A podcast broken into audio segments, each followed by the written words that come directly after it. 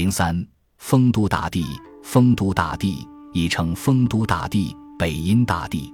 丰都大帝是道教尊奉的阴间的最高神灵，地府冥界的最高神主，古代汉族神话传说中的地狱之神。九月九日生，其任期为三千年，现在尚未到期。丰都大帝居住在丰都山，就在现中国西南部重庆市附近的丰都县。传说中，这里是通往地狱的大门。丰都山又高又大，方圆三百里。人们认为丰都大帝生活在地底下，那里有一系列地狱，全部由神负责。还有的说法认为，丰都大帝管理着三十六个地狱。直到今天，丰都这个地方还被中国人称为鬼城。丰都大帝是地狱的主宰，位居冥司神灵之最高位，主管冥司，为天下鬼魂之宗。凡生生之类，死后均入地狱。其魂无不隶属于丰都大帝管辖，以生前所犯之罪孽生杀鬼魂，处置鬼魂。旧时奉祀丰都大帝的庙内，多设有七十五司，一说七十二司，各司分别承担追逮鬼魂、搜捕鬼魂、关闭鬼魂之职能。阳司亲属如有为阴间鬼魂超度赎罪者，亦由丰都大帝决断赦免，发送鬼魂狩猎升天。丰都大帝的形成有一个历史发展过程，粗略考察，大体有四个阶段。第一，战国初始阶段，丰都大帝信仰起源较早。据东汉张衡《论衡定鬼篇》引《山海经》称，北方有鬼国，沧海之中有杜朔之山，上有大桃木，其曲盘三千里，其之间东北叫鬼门，万鬼所出入也。上有二神人，一叫申叔，一叫玉垒，主月领万鬼。据考证，《山海经》中的《山经》指驰成书于战国，《海经》成书于秦汉之际。这里明确的说北方有鬼国，一直有鬼国，一直在北方，这是两个关键词。由此我们知道了，在战国时期，在北方即已出现了鬼国。而这个鬼国是在沧海之中的，在一座山上。第二，汉代泰山阶段，鬼国究竟是在什么山上呢？经过时间的推移，到了汉代，鬼国从海上转移到了陆地，并落实到了泰山上。《后汉书·乌桓传》记道：“中国人死者魂归岱山，泰山。”此时，泰山神主成为阴间的统治者，主掌生死大权。那时的鬼都居住在泰山的什么地方呢？答案是泰山之旁的蒿里山。蒿里山的蒿作何解？蒿即是坟地之野蒿，即野草。顾名思义，蒿里山即是鬼魂山。蒿里也被后人引申为墓地、阴间。汉代乐府《蒿里》唱道：“蒿里谁家地？聚敛魂魄无闲余。鬼博弈何相催促？”人命不得少吃除，这就是汉代流行的挽歌，是出殡时唱的。第三，东晋罗峰阶段，罗峰是指罗峰山，传说中的山名，传为丰都大帝统领的鬼所，后复会为重庆市丰都县的平都山，只为冥府所在之地。首先提出鬼都不在蒿里山，而在罗峰山的是一个著名道士。他就是东晋的葛洪。葛洪《枕中书》言道：“张衡、杨云为北方鬼帝，至罗峰山，亦醒作罗峰。”唐李白访到安陵欲盖还诗下孝士上士，陈魂北罗峰。王启注真告：罗峰山在北方鬼地，山上有六洞，洞中有六宫，者周围千里，是为六天鬼神之宫也。注云。此即应是北风鬼王决断罪人住处。葛洪在《原始上珍重仙记》中又记载了五方鬼帝，文称北方鬼帝为张衡、杨云，至罗峰山；东方鬼帝至桃指山；南方鬼帝至罗浮山；西方鬼帝至番种山；中央鬼帝至抱犊山。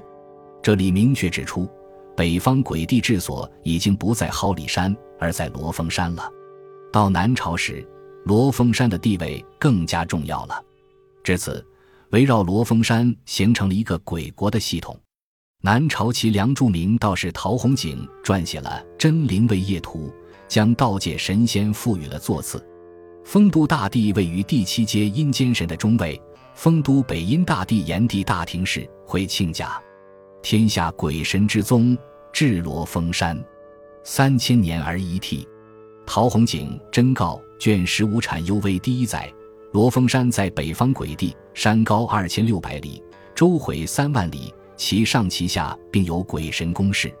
山上有六宫，第一宫名为昼觉阴天宫，以次东行；第二宫名为太煞亮世宗天宫；第三宫名为明臣耐犯五成天宫；第四宫名为田昭醉气天宫；第五宫名为宗陵七飞天宫；第六宫名为感思连晚履天宫。凡六天宫是为鬼神六天之治也。注云：此六天宫是北风鬼王决断罪人住处，其神即应是经今，互为阎罗王所住处也。其王即今北大地也。凡生生之类，其死莫不立之至于地狱。又云：延庆甲者，古之炎帝也，今为北太帝君，天下鬼神之主也。真告卷十三也说：鬼官之太帝者。北帝君也，指第一天宫中总主诸六天宫，是总生杀大权的鬼官。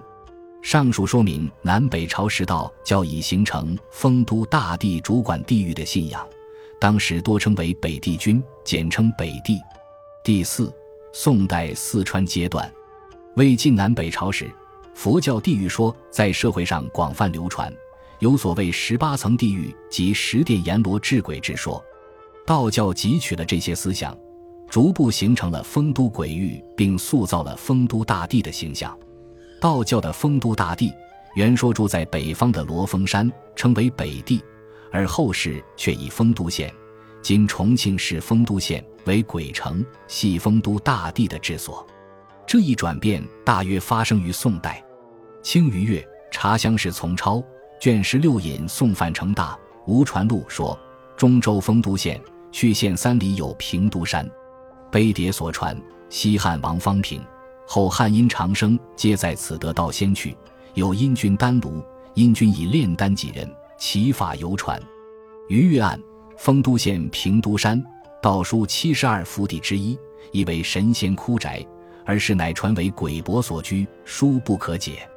读无传录，乃知因阴君传讹，盖香言祭酒，不知为阴长生。而以为幽冥之主者，此俗说所由来也。同卷罗峰山条又云：按罗峰山为北方鬼地所治，故有罗峰治鬼之说。而世俗乃指今四川丰都县。夷坚志云：中州丰都县有丰都关，其山曰盘龙山，即道家所称北极地狱之所。盖南宋已有此说。清方向英实属日记说。丰都县城以平都山，道书七十二福地之一，素以鬼国都城闻名。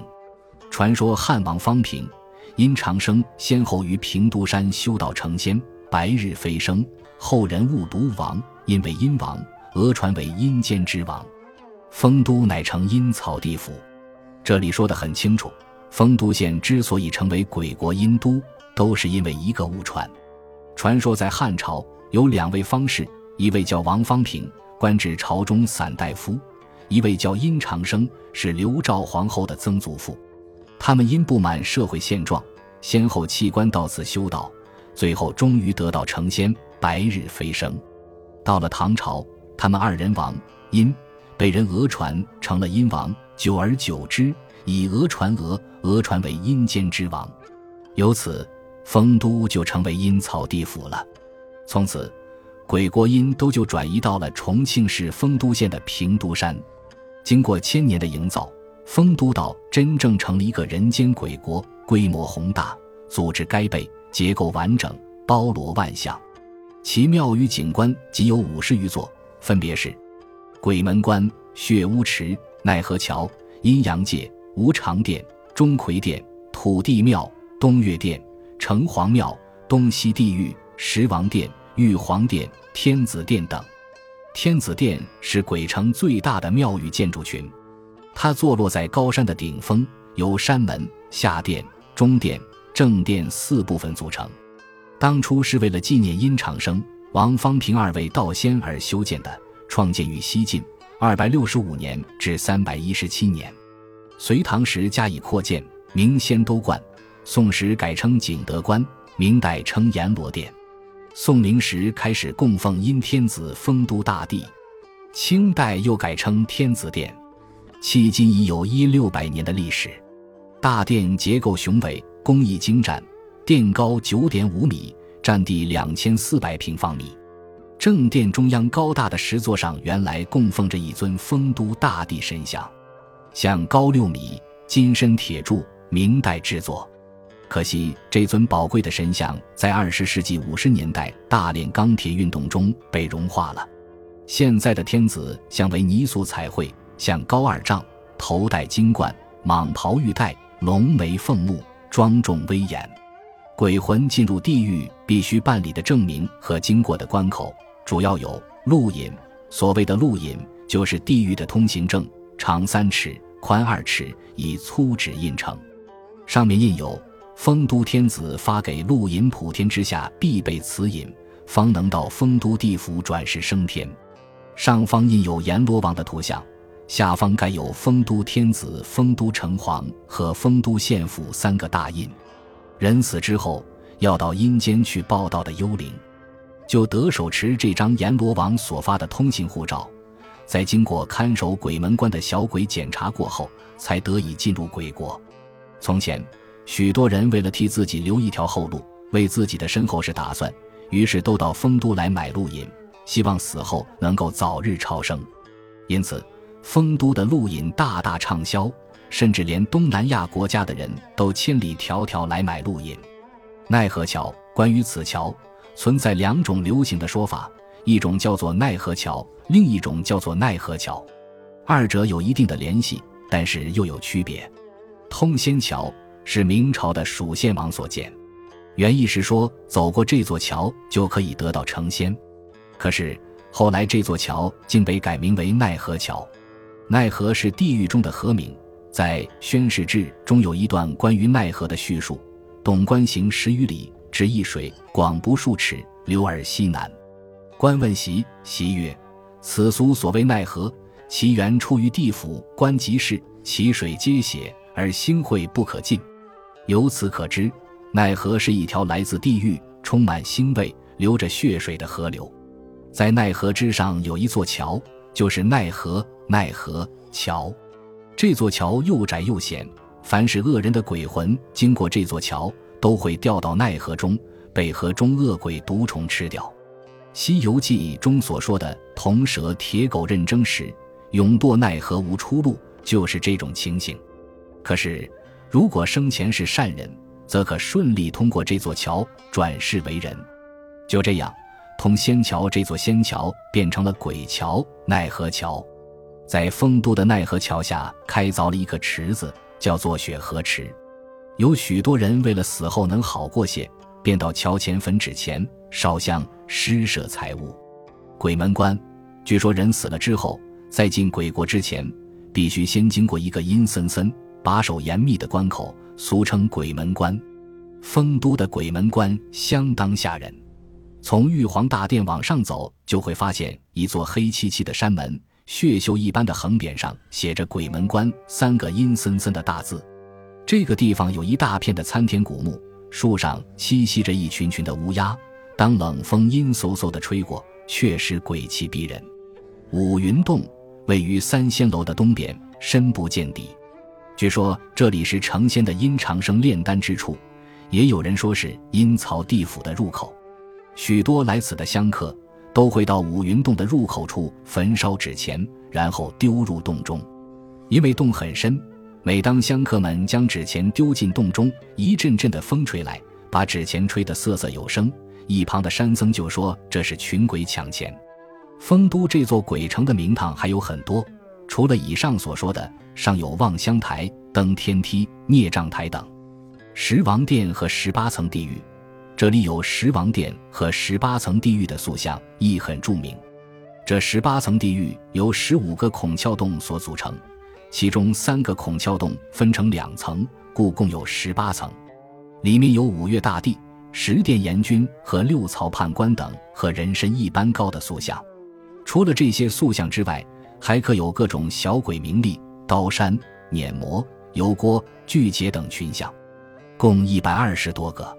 这些塑像可说是目前中国寺庙中罕见的明代泥塑，是极为珍贵的古物。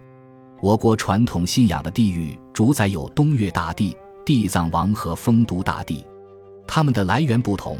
东岳大帝来自于汉族民间信仰，地藏王源于佛教，酆都大帝则源于道教。